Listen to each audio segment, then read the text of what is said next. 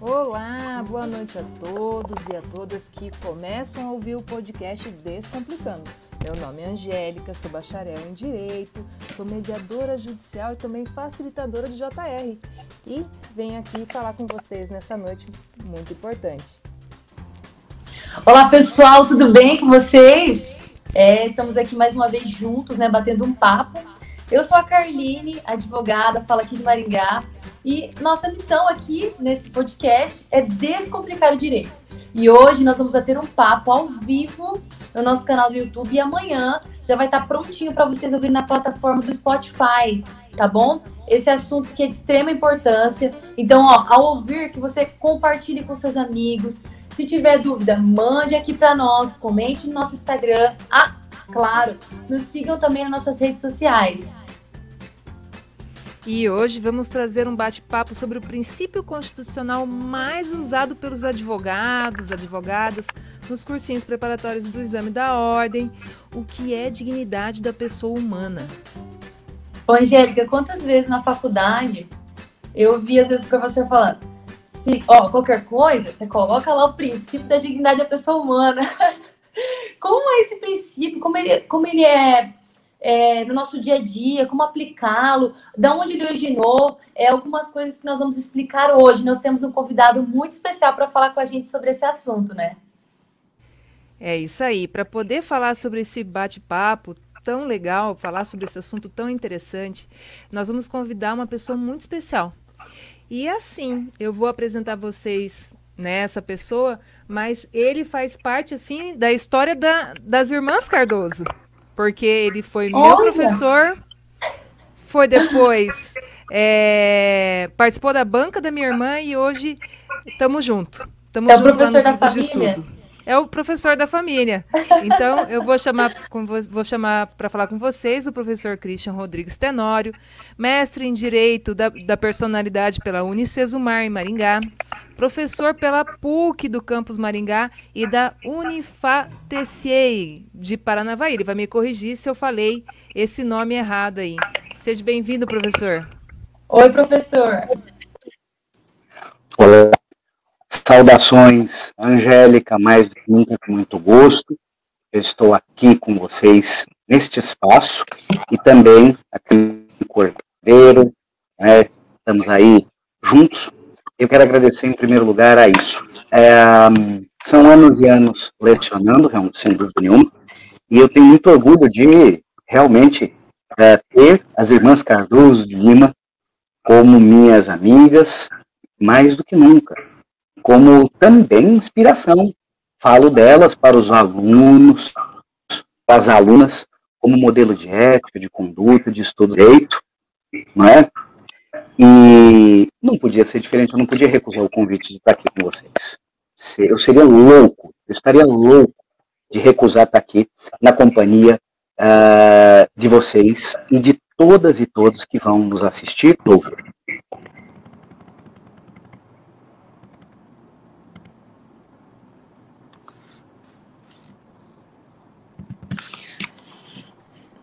Tá Professor, então, é, vamos começar esse bate-papo. Tem uma galera aí querendo saber a origem do princípio da dignidade da pessoa humana. Qual foi o contexto histórico? Como ele começou?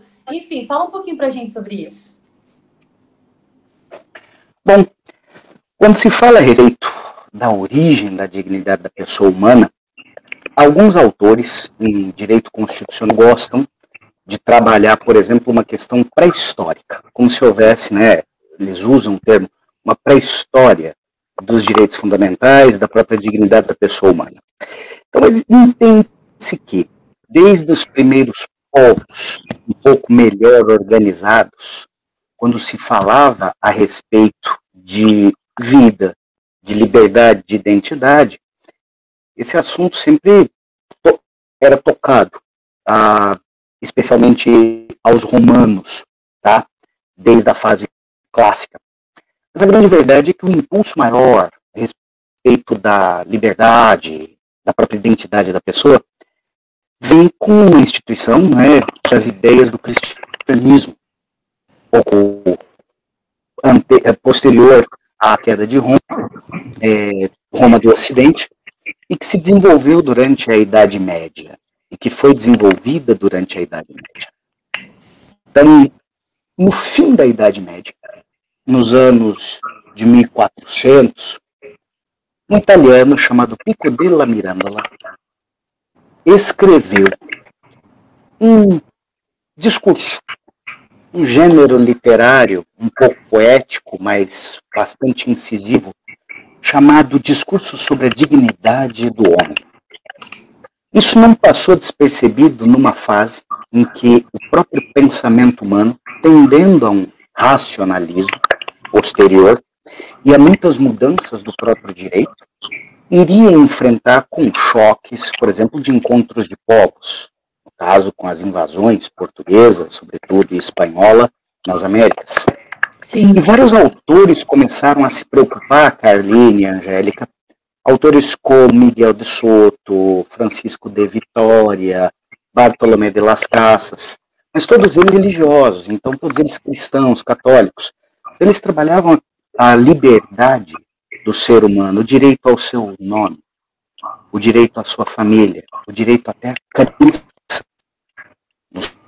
seus deuses diferentes daquele padrão europeu, e eles trabalhavam isso, mas dentro, naturalmente, de uma perspectiva cristã.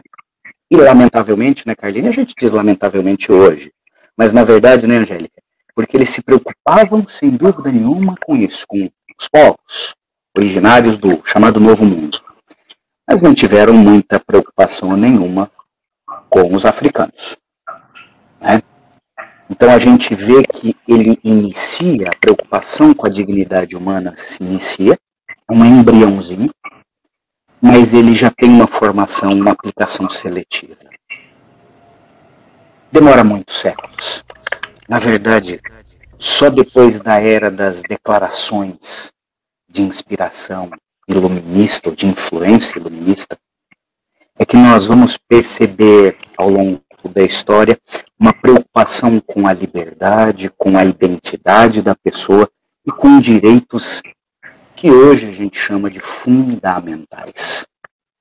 Então, sim, Carline, sim, Angélica, é uma construção histórica e uma construção indefinida. Eu chamo a atenção do seguinte, porque ela, como está atrelada exatamente à condição humana, à condição de existência humana, as angústias do ser humano, ela vai sendo moldada, ampliada de acordo com tempo do ser humano. Então ela nasce em uma era de revoluções no século XVIII. Passa por uma fase de industrialização e de abolição do geral de uma escravidão, mas que deixa, claro, a sua mancha mais profunda num colorismo, num racismo, estrutural. São várias barreiras. Depois se firma, se atrela a questão da dignidade às legislações, sobretudo relacionadas ao quê? A democracia. Não existe como dissociar a democracia, não existe como dissociar as ideias é, legalistas, mas porém, porém democráticas, da própria dignidade humana. É quase como se o único regime, a única terra fértil para a dignidade da pessoa humana fosse a democracia. Aliás, eu entendo que é assim. Eu penso ser assim. Não por uma questão de achismo, mas de processo histórico. Então, então tá tem essa. Isso. Estava conversando com a, com a Carline até sobre a dignidade da pessoa humana. A gente sempre fala, né? É, vamos fazer tal assunto, tal lei nova agora que, que a gente vai fundamentar? Pela dignidade da pessoa humana, é necessário que essa lei né, se firme pela dignidade da pessoa humana. E eh, a gente chegou até a ter aquele bate-papo no grupo de estudo, né? O que seria realmente essa tal dignidade humana? Né? E quando a gente fala que a Constituição olha pela janela da dignidade da pessoa humana, né? Então, o, o que, que a gente pode dizer sobre isso? Assim, em breves palavras e bem simples para as pessoas talvez entenderem se isso é possível. Porque eu lembro quando o professor Zumar foi falar uma vez sobre dignidade da pessoa humana, também ficou nisso, né? o que falar. Significa tanta coisa e ao mesmo tempo tinha que ser algo muito simples, né? Ele, ele vem, nasce com a Constituição aqui no Brasil, nasce com a nossa Constituição de 88, né? Ele está no ordenamento da, da nossa Constituição, mas é, que, sempre aquele pensamento: o que, que é esse princípio? O que, que é essa dignidade da pessoa humana? Assim? Que a gente tem que olhar sempre por ele, sempre através dele, para tudo que na Constituição está escrito. Muito bem. Quando estamos perdidos ou achando um caminho complicado, o que nós fazemos? Voltamos. Se a dignidade da pessoa humana, como conhecemos, tem a origem do de la Mirandola, a ideia central, expressa inclusive pelo Bruno Albergaria, a respeito do escrito de Pico de la Mirandola sobre a dignidade humana, está no fato de que nós não precisamos de certas conquistas de direitos. O fato de existirmos, de sermos humanos, nos torna dignos ou, no caso, titulares, hoje em dia, de direitos e de garantias. A nossa Constituição de 1988 e as decisões desde 88 até aqui do Supremo Tribunal Federal tendem exatamente a isso. O que é a dignidade da pessoa humana para o direito? É o entendimento de que certos direitos não são negociáveis. De que você não precisa, por idade, por condição financeira, por orientação sexual, por manifestação de opinião ou da sexualidade, por visão de mundo e de alma, de crença, ser diminuído, classificado à parte de um grupo de pessoas. Porque não importa se você integrar uma minoria, uma maioria ou a média das pessoas na sua sociedade. Certos direitos de existência, subexistência, certos direitos de liberdade, de preservação da personalidade sua, de quem você é, não são negociáveis não estão na mão de minorias ou de maiorias, não está na mão da concentração de poder do Estado, muito menos deve ser pautado por agendas econômicas, ora liberais, ora estatistas. Essa é a ideia. Você nasceu mulher, você nasceu homem, biologicamente falando. Você nasceu com o tom de pele, com a descendência com a genética que for, você nasceu com ideias formadas ou libertou-se de algumas ideias e formulou outras. Mas o, ele, o elemento principal é de que certos direitos seus não serão medidos, pesados na balancinha da justiça por quem você é, na sua essência. É isso que eu posso, de uma forma bem até sentimental, colocar. Né? Fica parecendo certos ministros do Supremo Tribunal Federal lendo voz. Mas essa é a melhor maneira.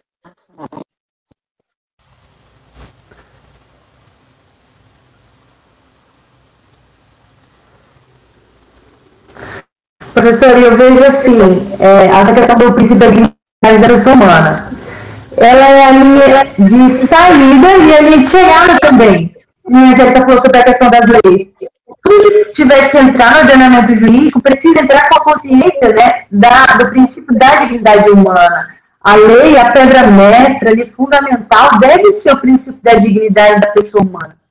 É, agora, quando eu também olho para esse princípio, eu vejo às vezes uma certa é, ambiguidade ou é, por quê? Eu vejo as mesmas pessoas que, por exemplo, um, um caso fica comentado e discutido, sobre o aborto, por exemplo.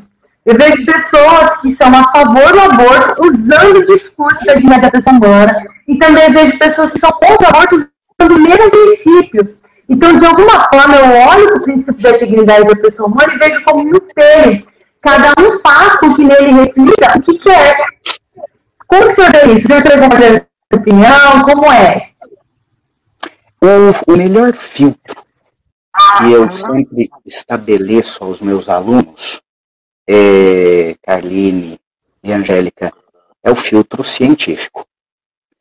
Então, quando se coloca, principalmente nos exemplos de ADPs ligadas à questão do aborto, à questão da manipulação genética, a questão da extensão da vida, é que dentro do espectro da dica, claro, respeita-se a visão de das pessoas. Mas, por ela ter passado tanta dignidade da pessoa humana, pelo filtro científico dos iluministas, filtro científico dos, ah, do, do, do, ah, dos historicistas do direito, dos próprios positivistas, depois, não podemos abrir mão de definir a vida humana por parâmetros científicos. Por mais que nos doa. Então, questões fundamentais de vida e de morte devem ser julgadas ou vistas por aquilo que a ciência encara como vida e morte. A vida e morte, lembrando do indivíduo. Porque a partir do momento em que se julga a vida e morte de uma coletividade, quase que se abandona princípios científicos e entra-se em princípios, em princípios, entra-se em aplicações culturais, ideológicas. Não. A preocupação, Carline, que a gente tem dentro do direito hoje é exatamente, eu tenho essa preocupação, Carline e Angélica, porque nós somos uma sociedade que temos uma TV justiça, mas não, não, temos, não temos na nossa sociedade muito de ciência, ciência no direito. Isso é uma coisa que eu sinto muita falta nos estudantes de direito, é pensamento científico. É a chamada consciência cosmológica, que somente a ciência principalmente a exata, pode dar. Então nós ficamos construindo muitas filosofias que são muito legais, dá muita tese de doutorado, dá para fazer uma plantação de tese de doutorado no Brasil, e a gente colhe mais teses do que soja. Não tem nenhum problema. Cada um. Teses que não serão, e não tenho esperança, não serão lidas, serão ignoradas daqui a 15 anos. Porque a ciência do direito, por exemplo, no Brasil, não se curva, é até uma questão de burocracia, de bacharelismo, ela vende conceitos fáceis. A dignidade da pessoa humana está atrelada à liberdade religiosa. Não. A explicação da religião para a vida humana, embora bela e que ofereça conforto às pessoas, não pode ser o parâmetro. O parâmetro da vida, na questão do aborto, é o que é a vida para a ciência fazendo uma aposta, Carline, cega, uma aposta arriscada, mas nas únicas fichas que nós temos. O que é a vida biológica, a vida consciente, pela ciência, de acordo com aquilo que nós temos hoje em ciência. E não estou aqui expulsando Jeová, nem os orixás, nem Moisés, ou Jesus, ou Alá, ou qualquer coisa que se acredite, o queijo suíço furado sagrado. Qualquer coisa que a pessoa cresça, creia, eu mesmo tenho as minhas crenças, vocês também ou não, mas simplesmente que a partir do momento que não trabalhamos com limites éticos, científicos, parametrizados a estatísticas e procedimentos, o que, que quer dizer isso, Carline e Angélica? O direito, enquanto não se manter humilde e consultivo às outras ciências, nós sempre teremos essas dúvidas que mais destroem do que constroem sobre a dignidade da pessoa humana. Que mais separam do que unem. Pois a partir do momento, por exemplo, que se estabelece, ora, mas a questão do aborto na dignidade, veja bem, minhas queridas e meus queridos, a dignidade da pessoa humana não obriga ninguém a abortar. Não existe a obrigatoriedade. A única permitida que realmente a gente nota uma certa obrigatoriedade está, por exemplo, no Código Penal quando o médico, uma junta médica, diante do risco da gestação, tem que optar, se tiver que optar, e ainda assim ouvindo família, ouvindo a gestante, se for o caso. Então não há obrigatoriedade. Essas são polêmicas que, na verdade, fomentam palestras emocionadas, fomentam é, perfis, é, muito mais políticos e até uma ou outra dissertação de estrado, tese de doutorado com alguma ideia que não vai ver a luz do dia ajudando realmente as pessoas nos próximos 100 anos. Mas agora, na aplicação da dignidade, vejam bem, se os iluministas tinham como parâmetro a ciência, nós não podemos nos divorciar da ciência, do pensamento científico, da consultividade, de buscar outros saberes para definirmos, no caso concreto, essa dignidade. Até porque, no final das contas, em certas questões de vida e de morte, fica sempre a liberdade da pessoa, do sujeito, da sua família. Né? Acho, Carline, que casos tão complicados quanto esse, fora o aborto, é o direito de morrer, não é? O direito de morrer. Eu não tenho esse direito, você também não tem. Nós temos apenas caminhos tortuosos, como, por exemplo, um homicídio privilegiado. Nós temos caminhos tortuosos, como, por exemplo, a suspensão por padrão científico, não jurídico, de tratamentos, mantendo somente o, a cultura paliativa para dar, no caso, uma boa morte à pessoa. Então, nós ainda romantizamos as questões afetas à vida, aos sentimentos. Nós ainda temos muitos deuses no altar do direito. E esse é um problema que temos que enfrentar. Por quê? Está provado que a nossa, a nossa base é boa na Constituição, mas o nosso funcionamento fica batendo pino. E batendo pino sempre aonde? Nas questões que a sociedade infecta, traz, os políticos trazem, na pessoa dos estudantes de direito, na pessoa dos meus colegas professores, e ficamos nesse exercício de imaginar como se nós estivéssemos simplesmente falando para nós mesmos e não falássemos de fato para as pessoas no mundo, inclusive para despertarem em relação aos parâmetros, né? Então a resposta é sempre essa: ciência. Ciência. Pegar saberes transversais de outros, outros métodos, outras ciências, para aí aplicarmos a lei, aplicarmos o direito. Não sei se eu me delonguei, né, muito, Carline. E eu espero, né, Angélica, minhas colegas, não sido muito polêmica. Eu acho que eu fui um pouquinho, eu dei uma, umas cotoveladas aí, mas não consigo, é mais forte do que eu. É, não, eu estava tava pensando aqui em, em, várias falas né, em relação ao princípio da dignidade da pessoa humana, e, e, ele vem bem no início da Constituição e já começa a trazer né, os direitos individuais, os direitos sociais, e assim vai se construindo a nossa Constituição, né? E vai trazendo várias Angélica, falas aí. Sabe que você me trouxe agora uma ideia, um insight, a linha dela, que é o seguinte: nós temos a intimidade, né? Exato. Me explica, me explica o que. A intimidade pensada pelos grandes, como Canotilho, Pinto Ferreira, uh, José Afonso da Silva, eu tenho certeza que nenhum deles tinha ou tem perfil no TikTok. Nem perfil no TikTok, nem entrou no BBB, nem não. foi no limite, nada disso, professor, nada, porque tudo foi eles por não terra. Fazem stories. Eles não fazem stories. E eles não vendem cursos e aulas com stories, inclusive fazendo dancinhas. A coisa mudou. E eu não podemos, por exemplo, parametrizar hoje o que é intimidade, porque a intimidade que é para mim, do alto dos meus 40 e anos, eu tenho certos pudores, uma certa postura. Eu tenho certeza que vocês que são mais jovens e são de outra geração têm diferente. Mas os nossos alunos e a próxima geração de alunos não vai se comportar pessoal e profissionalmente como nós nos comportamos. Isso é verdade. Eu, eu adoro e... quando o professor fala, é, vocês que são mais novos, professor, eu acho que eu sou o quê? Um mês mais nova que o senhor.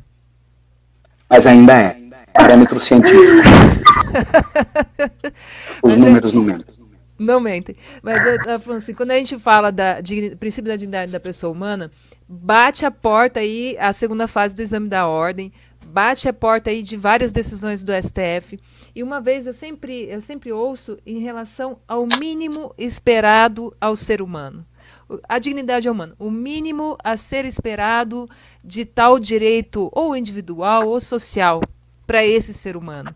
Né? Então, isso é uma coisa que, assim, que eu sempre ouço e sempre vejo na porta. E daí, quando a gente vai pedir algum direito social, por exemplo, direito à educação. Ah, mas nós damos o mínimo, o que a, o que a Constituição exige para a sua dignidade, né? É, o mínimo da educação, o mínimo da saúde, o mínimo né, do lazer, o mínimo, o mínimo, o mínimo, né? Quando e... o ser humano merece, na verdade, o máximo. Exatamente. E daí não fica perigoso, professor, quando a gente exige, dá o mínimo para exigir, o máximo, né? Não eu, eu acho perigoso. que é, é, extremamente perigoso, Angélica, que isso me tira sono. Obrigado por me dar essa insônia hoje à noite, tá? porque eu vou ficar por isso. O que, que o nosso, os nossos jovens mais gostam e assistem? Eles gostam de séries e obras distópicas. Parece que nós temos uma atração, quase um imponderável, à distopia, no qual realmente acreditamos que toda ciência, todo saber será insuficiente para evitar um desastre que vai acontecer, que será natural, cataclismo, a própria pandemia, e que, portanto, nos leva isso cultivado a um certo conformismo de que a vida é o que tem que ser. Os problemas existem aí, e as forças a se lutar ou contra as quais lutamos são maiores do que nós, e que basicamente nos conformamos muito, principalmente no direito, quando prestam atenção nas nossas pretensões e quando nos concedem o mínimo. Então nós temos uma cultura do jogo do contente em direito, e que no final das contas o, o, também fica um parâmetro do tipo, mas devemos um Supremo Tribunal Federal. Eu não posso falir uma empresa multibilionária com indenizações ou, com uma, ou os legisladores com uma tributação, senão perderemos. É sempre um discurso da preservação de poucos e do muito que esses poucos concentram. Portanto, nós entramos sempre numa raiz histórica de conflito de classes. E justamente agora, numa era em que não se tem muita ideia, está tudo muito fluido, das barreiras que separam as classes. Exatamente porque os bens que mais atraem os jovens são os bens de consumo tecnológico que são acessíveis através dos softwares e mesmo os periféricos, no hardware, com um pouquinho mais de, juntando um pouquinho mais de grana, o sujeito tem e roda. Isso dá uma sensação de inclusão no mundo que basicamente não cria uma parcela de formados, mas cria basicamente toda uma geração preparada para alienar direitos que são inalienáveis. Eu percebo muito desse perigo. Né? É, ontem mesmo eu estava lendo um artigo, um artigo de uma preocupação muito forte das novas gerações de eleitores na Alemanha. Veja, sempre a Alemanha. Há toda uma nova geração que identifica o passado da Alemanha, identifica o passado até da divisão da Alemanha no século XX, da sua reunificação, mas que não consegue perceber nos políticos da sua geração atuais os discursos que vêm daquilo que eles aprenderam na escola. Isso é um perigo porque a gente também acabou aceitando o discurso que é o que deve ser. Que os direitos fundamentais, a dignidade da pessoa humana, é como um lençol que tende ao infinito. Ele se expande, ele cobre a todos. Ele não deixa ninguém pegar passa frio nem pegar poeira. Mas, na verdade, essa tendência que temos e cremos. Mas as forças que fazem, inclusive, com que uma corte julgue tudo por um mínimo, que legisladores aceitem programas sociais que ofereçam um mínimo dentro de uma população que, no fim das contas, se conforma com uma vida de mínimo. Então, o que você aponta, Angélica, sabiamente como um problema, na verdade, é o normal. Eu digo o normal dentro de um mundo que aceita agora uma imposição de restrições, inclusive do trabalho, dizendo que é um novo normal. E a diferença do discurso dos canalhas, de chamar certas situações de novo normal, para depois converter e chamar de novos direitos é só uma questão de tempo e dinheiro. Esse é um perigo que eu vejo em todos os lugares. Então, não, eu não me conformo com o mínimo dos direitos, com o mínimo da educação, com o mínimo do isso e do aquilo. Pelo contrário. Ah, mas o Estado quebra. Quando? Quando? Porque até falando de ciência nas vertentes econômicas, aqueles que dizem, que apresentam por matrizes econômicas, por a, com, um conjunto de produção, agregando valor de produção e distribuição, de, de, da própria balança comercial de exportação e importação, você quebra um Estado. Como é que você quebra? Como é que você quebra um fluxo contínuo? Um fluxo contínuo de riquezas? Ah, mas as riquezas, recursos no mundo são limitados, assim como as populações também são. Assim como as políticas públicas de educação, falo de uma coisa aqui para escandalizar, de educação não é exatamente pensar na liberação do aborto, mas é pensar na educação de reprodução humana, na educação sexual científica das crianças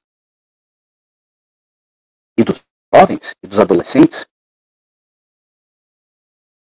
E ainda falar de mínimo, só se for mínimo, porque não se prepara a palha.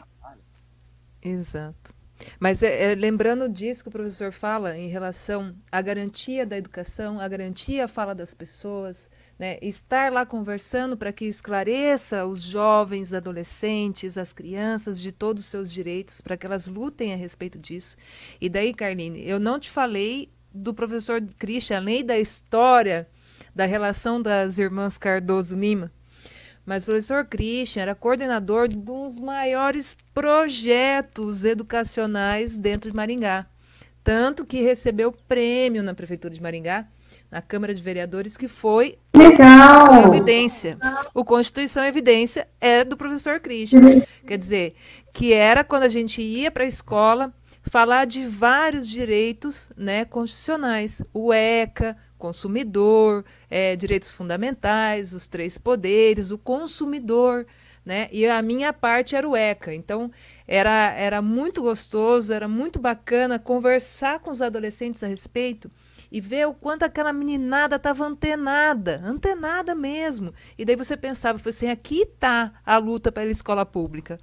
Né? Porque quando a gente fala em luta pela escola pública, é ir lá na escola pública e ver como essa moçada está desenvolvendo. E daí não tem como falar da dignidade da pessoa humana como o mínimo a garantir a essência do ser humano. Né? Porque o Constituição é evidência, que pena, que pena que ele acabou, né, professor? Mas ele era o maior símbolo, acho do direito que saía da academia e ia para a população. Ia lá para a gente discutir, conversar com a moçada que realmente queria fazer a diferença. Né? Então, eu lembro assim, uma vez, duas meninas vieram loucas falar comigo, mas pergunta, professor, pergunta para ela se ela é professora, pergunta, pergunta. E daí ele, ele veio assim, ela quer saber se ela é, você é professora. Eu falei assim, sim, de educação física, quase infartaram. Pô! Né? Eu era só apenas uma estudante de direito, mas como tinha, né, a fala de professor, então você acaba é, saindo um pouco, né, se destacando um pouco. Mas é, são projetos como esse, projetos de políticas públicas que às vezes o Estado deixa a desejar, que, que acaba dando certo, né, professor? E para de deixar um pouco desse mínimo, né? Esse mínimo que fala tanto da dignidade da pessoa humana, que deveria ser o ato da pessoa se tornar humano, ter os seus direitos de individuais e sociais que a Constituição tanto fala, né, Carlinhos? É, e é legal falar sobre esse projeto, porque é onde o direito tem que estar em impacto, que é com as nossas crianças, com adolescentes, porque é o futuro, né? Eles devem estar cientes dessas condições. E falando sobre essa questão do mínimo, professor, me levou também a pensar sobre o óbvio, o salário mínimo. Será que ele é suficiente para sanar as necessidades do brasileiro, por exemplo, né?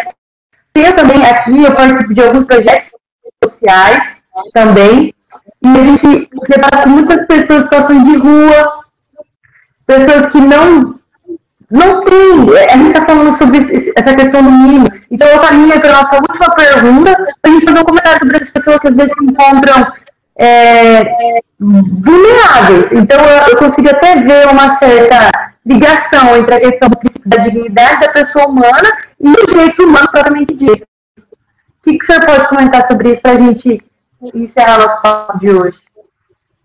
Ô, oh, Carline, obrigado pela pergunta. Eu digo uma coisa diretamente. É por isso que eu gosto muito mais hoje do hip hop dos livros de direito. E eu recomendo, inclusive, as minhas alunas, aos meus alunos, para escutarem mais hip hop do que basicamente podcast de direito. Esse discurso terno e gravata, embora esteja, mas eu peço desculpas, é por questão de geração e de respeito às minhas colegas aqui e a todas vocês e vocês que estão assistindo. Mas uma coisa se perdeu lá no século XIX, ainda nos tempos do Código de Napoleão, quando Portali, que era ministro do Napoleão Bonaparte, dizia: as leis devem ser escritas em termos simples. Falar de direito ao povo, ao povo e com o povo, não é trazer uma tocha de iluminação. Olha como eu sou sábio, estudei cinco anos, sou bacharel, e aqui está a luz do conhecimento um pouquinho para vocês. Na verdade, quem estuda direito tem que se reconhecer do povo e como que, em verdade, lutar para que o povo, todas as pessoas, todos os estamentos, tenham não só acesso, mas a, tudo começa, Carline, a partir da compreensão dos direitos. E aí, voltando, Angélica, também ao Constituição em Evidência e vários outros projetos, inclusive nós fomos é, classificados para a final do Inovare, do Prêmio Inovare também. Ah, sim. E ali o diferencial era exatamente de que nós fazíamos os jovens, os estudantes falarem. Então não era o juiz querendo parecer bom, popular ou parecer bonito para o Tribunal de Justiça, para a Corregedoria. Não era o promotor querendo parecer bem para o Conselho do MP.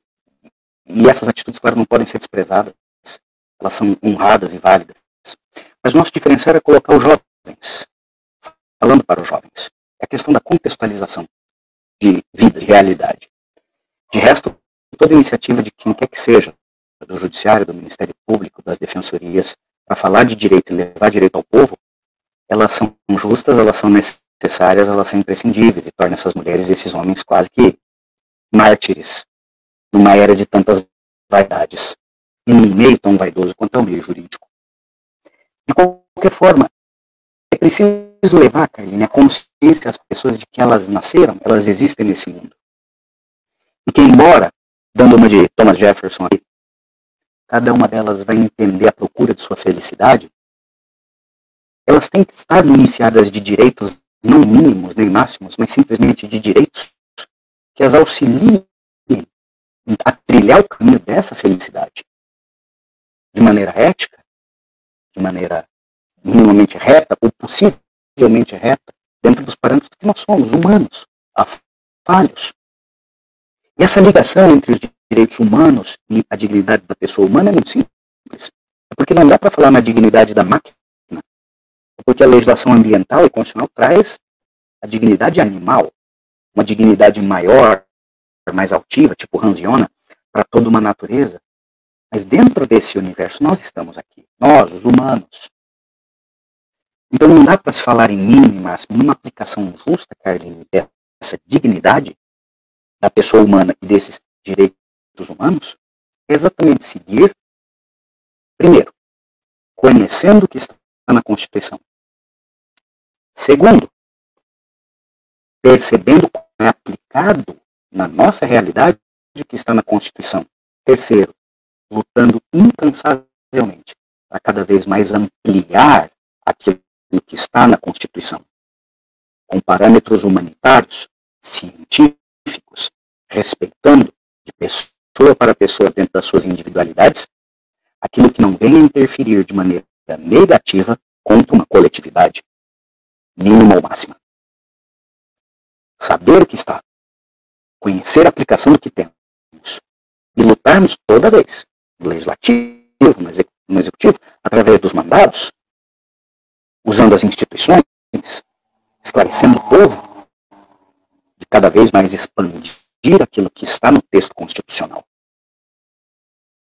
De que antes de bater na porta do Supremo, antes de se fazer as teses de doutorado que ilustram a comunidade jurídica, mudar a realidade através da percepção dos jovens e das pessoas daquilo que elas têm direito. Esse é o meu credo. Eu jurei isso há mais de 20 anos, quando eu me formei em direito. É a causa da humanidade. Eu jurei isso quando eu prestei meu compromisso como advogado neste país. E vocês? Por, por isso que eu falo, não tem como, não tem como ser uma aluna, depois uma bacharel de direito e não pensar no social, Carline, não pensar em ajudar as pessoas, não pensar em fazer bem ao próximo, se você tem um professor como esse. Ele fala que a gente tira o sono dele, mas ele tirava o nosso sono, porque quando o Christian entrava na sala e às vezes até cantava para nós, porque o professor Christian também é músico profissional, é, oh. aquilo ficava horas, horas na nossa cabeça. Você ia dormir tarde da noite porque na tua cabeça estava ali o que eu vou fazer para honrar e também fazer essa dignidade uhum. da pessoa humana. E daí, professor, eu comecei uma coisa que a gente sempre brinca no podcast, sabe? Filmes, séries, é, músicas a respeito do tema. Né? E hoje eu estava vendo um documentário chamado Humanos. É um documentário de 2016 fantástico que traz são, são em dois é, em dois episódios até uma hora e meia cada um que traz as figuras humanas do mundo inteiro falando sobre dor sofrimento né o que é ser humano né, trazendo suas angústias, é, as, as relações culturais, as relações de gêneros que eles eh, tra trazem para nós, questões raciais. Então, é um documentário assim riquíssimo, mas são três horas de documentário, né? Também vários projetos, porque a gente fala do empreendedorismo social, e daí tem os doutores da alegria, os doutores das águas, que são pessoas que abrem mão, às vezes, do seu conforto para poder levar esses projetos aí em frente. Né? Então, são, são documentários interessantes. Eu gosto muito de documentário e são coisas bem bacanas que a gente pode trazer para o pessoal que está ouvindo a gente, quando for ouvir no Spotify, principalmente, que é o que a gente divulga, para saber, ter uma ideia do que, que é essa tal dignidade da pessoa humana, o que é esse ser humano que a gente quer atingir. Né? E o professor chegou a pensar em alguma coisa aí para poder falar para as pessoas que vão nos ouvir depois? Eu pensei numa lista, tá? Numa lista bem, bem variada, tá? É, em primeiro lugar, continuem assistindo quem não assistiu, continue assistindo. Quem não assistiu, vá assistir.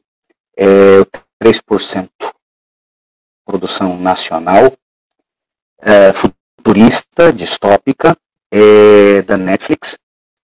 Porque ali é muito interessante quando uma tendência de que basicamente os direitos fundamentais, quando eles se tornarem, seguindo esse pensamento do mínimo possível, quando eles se tornarem basicamente meritocráticos, a partir de sorteio, a partir de mérito, no qual naturalmente se tem uma visão conformada de que não é para todos e que somente é para alguns que vão ter a sorte. Nesse mesmo tom, eu obrigo todas as pessoas que puder a ler a Margaret Atwood, que mais de 30 anos previu muita coisa assombrosa e tem acertado, que é exatamente os contos da Aya, o conto da Aya, o Handmaid's Tale. Assistam as quatro temporadas e reflitam porque de fato fala de uma forma bastante muito clara como certos projetos de salvação, os políticos gostam muito disso, e o povo gosta muito de salvadores. Como os projetos de salvação, o discurso do bem maior, do utilitarismo, do utilitarismo completamente é, focado, pronoico, não paranoico, mas pronoico, dizendo tudo vai dar certo lá na frente, apenas se sacrifique. E qual é o limite disso, desses discursos? Atualmente tem uma série muito bonitinha também, chamada Sweet Tooth, baseada em livros, e que tem uma característica, porque parece uma saga, com uma, uma, uma gramática, vamos dizer assim, bem infantil, mas que na verdade fala a respeito dos direitos das diferenças e do quanto o anticientificismo, e mais uma vez, o pensamento coletivo distorcido do amigo vizinho, do exército de salvação do bem maior, da escolha de um inimigo que tenha mudado, tragado o nosso estilo de vida, como isso afeta a vida das pessoas. É sempre importante lançar essas luzes. Enquanto filmes, eu recomendo, eu gosto muito do Aaron Sorkin como roteirista, O Julgamento do Sete de Chicago. O filme perde algum, um, pouco o ritmo, ele tem algum, ele vai como uma montanha russa, mas as partes em que flui muito dos questionamentos feitos dentro da corte, eu recomendo. E o documentário também na Netflix da 13ª Emenda Americana, que é do ano passado, são oito episódios, ou seis episódios da 13ª Emenda, e que narra exatamente a evolução do conceito de dignidade da pessoa humana à luz da Declaração de Independência e da Constituição norte-americana. Dois uh, instrumentos legais e históricos que sim influenciaram e influenciam os estudos sobre a dignidade da pessoa humana e os direitos humanos e fundamentais. Essa sopa, esse caldo, eu recomendo muito. Agora, quanto aos clássicos, se alguém tiver oportunidade de assistir aos, aos grandes, aos clássicos, eu gosto muito de um filme de Stanley Kramer, da década de 50, 60, chamado é, Herdeiros do Vento, ou Inherit the Wind, é do Stanley Kramer, em, em branco e preto, que retrata o chamado julgamento do macaco, que foi um julgamento que ocorreu nos anos 20 nos Estados Unidos, no qual um professor de biologia foi proibido pelo Estado de ensinar a teoria da evolução aos estudantes. E no final das contas, o embate entre dois colegas advogados, Spencer Tracy e Frederick March, duas lendas da dramaturgia uh, dos palcos e principalmente do cinema norte-americano do, do século XX até a primeira metade do século XX, eles se enfrentam exatamente ali, batendo um no outro, na visão da liberdade. É muito interessante porque tem fake news, tem ciência e anticiência, tem fanatismo, tem projeto de salvação, imprensa cínica, cobrindo a polêmica pela polêmica, pouco importando com certas coisas, mas dizendo que é importante, que tem liberdade de imprensa e tudo mais, isso não se negocia. Então é um filme basicamente feito há 60 anos, que poderia ter sido escrito por qualquer roteirista, por mim, por você, de vocês, ano passado. Muito atual. Então eu, eu recomendo. Muito atual. Muito bastante, atual. Bastante. Então, Carline, é, já estamos indo para o fim, né? É, é, sempre bom conversar com o professor Christian. É sempre bom falar sobre dignidade da pessoa humana. Eu acho que quem ouviu conseguiu pegar um pouco. Importante, né? Exatamente. O pessoal que está aí na ordem, ó, dignidade da pessoa humana, certo? É usar o direito, usar os fundamentos, usar, né, é, aquilo que traz a nossa carta magna, né, a nossa carta cidadã, né, como gosta professor Faquin de sempre exaltar, para que todos tenham o direito de ser humano, ser ser humano com total garantia, né, e direito. E, sem, claro que... e, sem, e sem se preocupar com likes ou com meritocracia. Por favor, vocês não são seus likes e vocês não são as suas conquistas, os seus esforços, o seu jejum intermitente e levantar às 5 horas da manhã e viver até às 23 horas. Você não é isso. Parem de glamorizar o sofrimento. É Parem de glamorizar os heróis de conquista. Ai, tudo que é árduo, tudo. Vocês não estão em Peak Blinders. Vocês querem ser honestos, as pessoas querem ser honestas, professora Angélica, professora Carline, doutoras? Tendo como exemplo Dom Corleone. Ou você é honesto, ou você gosta do poderoso chefão. Não dá para ser as duas coisas. Exato. Ou você defende a dignidade da pessoa humana, honra o seu curso de direito, honra o direito das pessoas, ou você é meritocrata exclusivista. As duas coisas não dá. É isso aí. A gente já ia pedir para o professor falar uma frase para as pessoas que estão ouvindo a gente, para as pessoas que estão no direito, na academia, conversando com a população lá fora, explicando sobre os seus direitos, debatendo o que as pessoas necessitam realmente, e ao mesmo tempo as pessoas que querem saber um pouco mais dos seus direitos para lutar mesmo, para brigar mesmo, né? pedir que ele aconteça, seja jovem, seja adolescente, seja o idoso, mas que as pessoas tenham voz, que elas sejam ouvidas. E daí vem o hip hop, professor, porque o hip hop é a voz do povo que quer ser ouvida a todo tempo. E a gente precisa ter esse ouvido para ouvir essa voz. Seja o hip hop, seja um sambinha, seja um MPB, mas um que as pessoas, um funk, mas que as pessoas tenham essa voz e que a gente possa ouvir os seus anseios a todo momento e fazer essa essa nossa vida aí muito melhor para que a gente não viva atrás de grades com medo da violência lá fora que nós mesmos reproduzimos, né? A gente sempre tem que lembrar disso daí. E daí, é, antes de, já, deixando o professor se despedir, a Carline também, é, quando a gente fala em dignidade de pessoa humana, a gente fala também da proteção é, ao gênero, à mulher, e fala do combate à violência de gênero, professor. E daí, na quinta-feira, às 5 horas da tarde, a gente vai ter um bate-papo com a deputada Cristina Silveira, que é uma das mulheres que elaboraram a lei estadual 20595, agora, de maio, sobre o programa de cooperação e o código de sinal vermelho, que é o pedido de socorro de mulheres que sofrem violência, professor. Então, assim, além dela vir conversar com a gente quinta-feira, falar sobre esse projeto, nós vamos começar uma campanha da nossa mãozinha com o X vermelho. E importante, professor, não é só a mulher que tem que começar a dar essa voz, não vamos pedir só para as mulheres nossas amigas, vamos pedir para os homens também.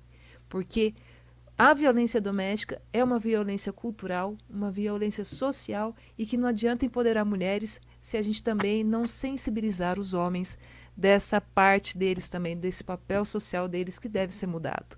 Né? Então, fica aí o recado para quem vai ouvir o podcast, para quem ouviu um pouco agora, que na quinta-feira a gente vai conversar com a Cristina Silveira sobre isso, Silvestre sobre isso, é, explicando a respeito desse programa e já vamos lançar essa, essa divulgação aí nessas próximas semanas no Instagram. E a gente também vai ouvir muita gente boa aí que trabalha projeto social, inclusive um deles é a Carline, viu, professor? Porque ela esconde da gente, mas essa mulher aí, ela batalha, ela vai falar com os jovens, ela faz e acontece para poder modificar a realidade de muita gente aí. Então eu vou me despedindo, pessoal, e daí eu vou ouvir também os meus dois parceiros de noite aqui se despedindo também. Né? E eu agradeço muito, professor. É uma honra sempre conversar com o senhor. Tenho saudades do meu tempo de escola né, de direito, em ouvi-lo sempre e debater sempre todos aqueles assuntos que a gente ficava ali conversando o tempo todo. Carnine, você encerra, o professor encerra e, e vamos lá. Pode falar, professor. Ah, muito obrigado, Carline. Então, muito mais uma vez, Carline e Angélica, é, parabéns ah, pela iniciativa. É, a gente falou, uh, tentei falar da maneira mais simples possível e mandar o recado direto que é o seguinte: você é sujeita, é sujeito de direitos. Faça valer. E a melhor forma de fazer valer é exatamente na prática do dia a dia. E tome muito cuidado com as tentações ou com os discursos muito fáceis de líderes, de lideranças, de quem quer terceirizar teu pensamento. Porque quando começam a terceirizar teu pensamento, depois vão terceirizar tuas esperanças, os teus direitos, e até lá é a tua vida toda terceirizada.